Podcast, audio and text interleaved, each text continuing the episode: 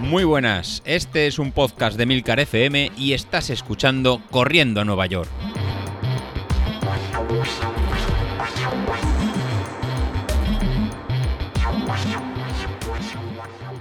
Hola a todos chavales, muy buenos días y bienvenidos de nuevo al podcast de los viernes, vuestro episodio favorito de la semana. Empezamos el repaso de la semana hablando de David y Sassi, y es que, macho, David, no se pueden hacer dos carreras tan seguidas, uno no se recupera lo suficiente. Hay gente incluso que se plantea si la media maratón, esa que se hace cuando estás preparando la maratón grande, ¿no? La, gorda, que hace pues unas tres semanas antes o así de la maratón, eh, se plantean si está demasiado cerca de la carrera, y ya ves, son tres semanas y la mitad de distancia, pero sí que es verdad que hay gente que, que nota esa falta de rendimiento. De hecho, a nuestro mister, a Godes le pasó, que en su maratón. Eh, parece que la última carrera tirada larga, etcétera, eh, la tuvo demasiado cerca y no llegó todo lo recuperado que debía llegar. Así que, bueno, no te preocupes. Yo creo que es cuestión de tiempo, que enseguida te volverás a recuperar, pero es verdad que esas dos están un poco seguidas. Pero luego el tío nos dice que la media maratón de Barcelona es más exigente que su carrera del otro día. ¿Habéis visto el perfil de la maratón de Barcelona? Es puto lisa. Ya, ya sé, ya sé, Vilito, que no se pueden decir palabrotas en los podcasts. Pero es que la maratón de Barcelona es lisa. O sea, madre que sí, que tiene una cuestecilla y una subida, pero nada. Yo, y dice que es más exigente que la otra que hizo el otro día. O sea, apostáis a que la hizo hacia abajo y por eso salió el tiempo que salió. Y ya que hablamos de carreras, pues os quería contar cómo fue la mía. Y fue bien, a ver, fue bien con las condiciones en las que llegaba, porque ya os conté que el sábado por la noche tenía jarana, no sabía a qué hora iba a llegar a casa y con el cambio de hora y todo eso, que me pilló por sorpresa, ¿eh? no sabía que era el cambio de hora hasta dos o tres días antes, como mucho. Pero bueno, el caso es que por el cambio de hora y todo eso llegaba a mi casa a las 5 de la mañana. O sea, cuando me levanté a, la carrera y demás, el Apple Watch me llega, me, me manda la notificación esa de las horas que he dormido todas las mañanas a través de la aplicación Auto Sleep. Os he hablado alguna vez de ella. Pues me decía que había dormido 3 horas y 30 minutos. O sea, no, no es que llegara con resaca a la carrera, es que aún estaba borracho. O sea, fue, fue bastante más dura de lo que esperaba. Y luego, como, como comentabais algunos en el canal, algunos ahí en el grupo de Telegram, algunos que ya habéis hecho esta carrera, eh, no es lisa ni para Dios. O sea, Tres Cantos tiene bastantes cuestas dentro de Tres Cantos y esta carrera se hace especialmente dura porque hace varias de esas cuestas y varias veces. Como intenta no salir de, lo que es la población, claro, para hacer 15 kilómetros, pues la recorre varias veces y ya os digo, hay tres o cuatro cuestas que se hacen muy, muy duras. Aún así, mejoré un poquito mi mejor marca, que además he estado mirando en Strava y mi mejor marca anterior coincide con la, una 15K que hicimos ya en el grupo de aquí, corriendo a Nueva York, y la mejoré un poquito, no mucho, ¿vale? Pero un poquito, teniendo en cuenta que la otra vez la hice en, un sitio, estuve buscando un recorrido por aquí por tres cantos que era bastante llano, eh, así que entiendo que estoy más fuerte, porque esta vez si algo no era, era llano, pero aún así bastante lejos de lo que decía el street, y aún así acabé contento, porque ya os digo, o sea, las condiciones en las que llegaba no eran las mejores, llevaba sin beber agua pues seguramente 48 horas o más.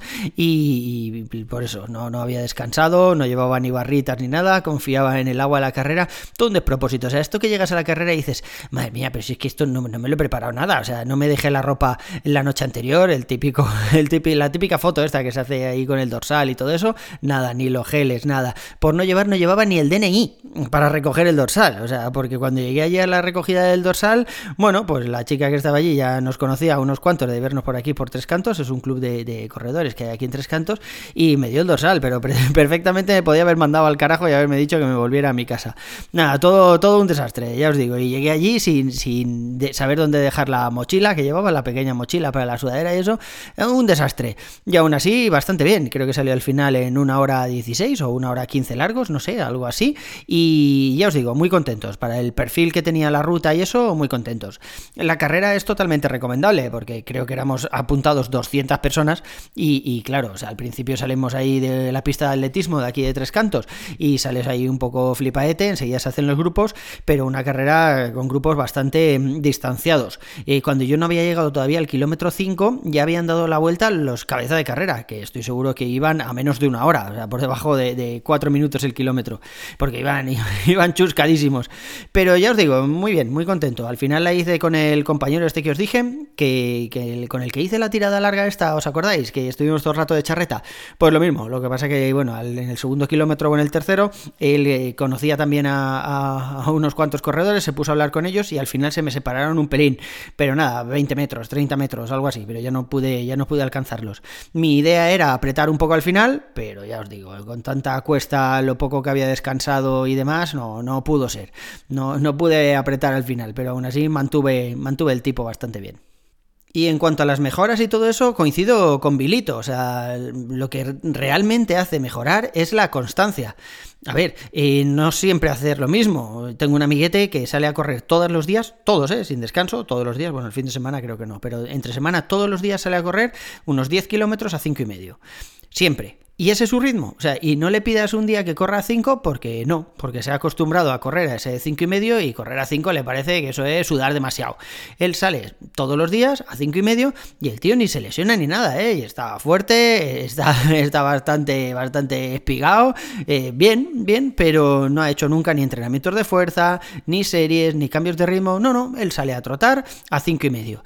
Y yo creo que, que esa constancia hace pues que no te lesiones, vas mejorando las articulaciones, los músculos y todo eso, y te ayuda a mejorar hasta cierto punto. O sea, yo creo que hay un límite que para superar ese límite ya tienes que hacer otras cosas. No solo entrenamientos de series, cambios de ritmo, etcétera, sino que, también tienes que hacer, pues eso, entrenamiento de core, de fuerza, de técnica de carrera, porque si no, el cuerpo, eh, así a ritmos tranquilos, rueda a una velocidad y, y ya está. Y eso es, Bilito, lo que se supone que tienes que hacer ahora, macho, para que luego en la maratón no se te suba nada a la frente, ni mucho menos. Creo que tienes que meter esos entrenamientos de fuerza.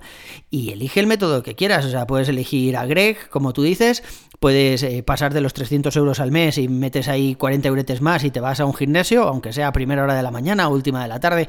Hay gimnasios incluso, bueno, ahora creo que con COVID ya no, pero en Valencia, cuando yo vivía en Valencia, había una cadena de gimnasios que había las abría las 24 horas. O sea, podías ir allí a, cualquier hora del día, luego te duchabas y te ibas al trabajo como nuevo, aunque fueran las 5 de la mañana. Así que nada, mucho ánimo para la preparación de la maratón de Sevilla. Aún falta tiempo, pero ya te digo, tienes que meter fuerza porque eso que se dice siempre, la importancia de los entrenamientos de fuerza, las cuestas y tal, sobre todo al principio del plan, eh, tú sabes mejor que nadie que es un más half. Y aún así, el tío dice que va a correr el 10K este que tiene ahí, que no se ve muy bien, que a 4.30, 4.40 será mamón. Yo, yo creo que no voy a correr en la vida un 10K a 4.30. es que, es que te tengo una rabia, macho, te tengo una rabia. A mí me ha pasado lo que pasa a veces en las carreras, cuando acabas una carrera medio contento, que en realidad creo que todas las carreras se acaban medio contento. Eh, bueno, a ver, si tienes que ir en los últimos kilómetros andando porque te ha dolido algo, porque tienes algún tipo de lesión, o porque te has pasado apretando al principio y luego no llegas, pues esa carrera ya no la disfrutas, ¿no? Ya no sales igual, no sales con las mismas sensaciones. Pero aunque no hayas alcanzado un objetivo, cuando consigues correr toda la carrera dando, si no lo mejor de ti, casi lo mejor de ti, de principio a fin, y cuando acaba la carrera ya te duchas, te recuperas un poco eso, lo que te apetece es hacer otra carrera. O sea, el gusanillo ese de las carreras, la verdad es que pica bastante. Así que me ha pasado pues lo típico, no solo mm, que he invertido parte, me he comprado unas zapatillas, sino que ya estoy pensando en alguna otra carrera a la que apuntarme de aquí a, bueno, antes de la maratón, ¿no? Por, supuesto tenemos las del grupo, las que va organizando el Mister, pero estoy pensando ya en a ver en qué otra carrera me puedo apuntar. Y las zapatillas, pues lo que os decía, también lo hemos comentado ahí en el grupo de Telegram. Aprovechando que estos días había descuentos de Nike, ya sabéis que a mí no me gusta tener varios pares de zapatilla en casa ni nada, simplemente tengo unas, que en este momento un par, que son las que utilizo para correr, las New Balance, las Propel, Fuel, no sé qué, V3 creo que es algo así, o Profuel, no sé, las New Balance esas que dijo Bilito que a él no le molaban nada, pues yo ya me las había comprado cuando él dijo que no le molaban nada. Pero he estado mirando estos días porque tengo otras las que utilizo para el gimnasio, que son unas zapatillas que, ya retiré hace tiempo, unas, unas Nike, y viendo las ofertas que había en la página de Nike, pues me he animado y me he comprado, me he comprado otras. Estaba mirando ahí las de placa de carbono, pero algunos compañeros del grupo me las han desaconsejado. Que sí, hasta media distancia bien, pero a partir de media distancia sería recomendable cambiar otras zapatillas. Las que recomendabais ahí en el grupo valían todas un pastizal, y ya sabéis que yo tengo el límite psicológico ahí en 100 euros, que, bueno, que si vemos una oportunidad increíble que de verdad me vayan a ayudar a mejorar y demás, pues me puedo gastar 120, 110, no sé, lo que sea, ¿vale? Pero si no, yo creo que, unas zapatillas de más de 100 euros para mi nivel están ya más que bien. Así que finalmente he descartado las de carbono, porque, bueno, decís que hasta media maratón bien, pero a partir de media maratón ya habría que buscar otro modelo, y como yo lo pensaba, guardármelas de aquí a, diciembre para correr la maratón de Valencia, pues al final me he cogido las Pegasus nuevas, las 38, y voy a hacer eso, o sea, voy a guardarlas hasta que las New Balance eh, tengan ya bastantes kilómetros, y cuando tengan suficientes kilómetros, pues las cambiaré por las otras. No me gusta eso de llevar un día unas zapatillas, otro día otras zapatillas, es que me da pereza, es que me da, eh, a ver, ¿cuál cojo? Y uy, es que con estas voy a hacer la serie 0,00001 vatio más potente que con las otras, va, paso. Y encima cambiar el street, que, no es la primera vez que tengo un, par de pares de zapatillas y salgo con las que no tienen el street y me doy cuenta cuando estoy en la calle, nada, nada. Prefiero tener solo un par, mucho más cómodo todo y cuando estén llegando al final de su vida útil o vea que se acerca la carrera y quiero rodar eh, con las otras, pues entonces ya las cambiaré.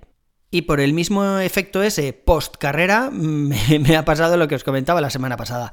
He llamado a mi mister de los entrenamientos de fuerza y le he dicho que, quiero volver a, entrenar. Seguramente después de Pascua vamos a esperar a que pase toda la Semana Santa, porque en Semana Santa pues seguramente me vaya fuera o a Valencia o algo así y es posible que, pues eso, que no pueda ir al gimnasio. Entonces tener un plan nuevo ahí con la ilusión que hace estrenar un plan y empezar a entrenar y que no puedas hacerlo, pues va a ser peor el remedio que la enfermedad. Así que le he dicho nada, de empezar otra vez después.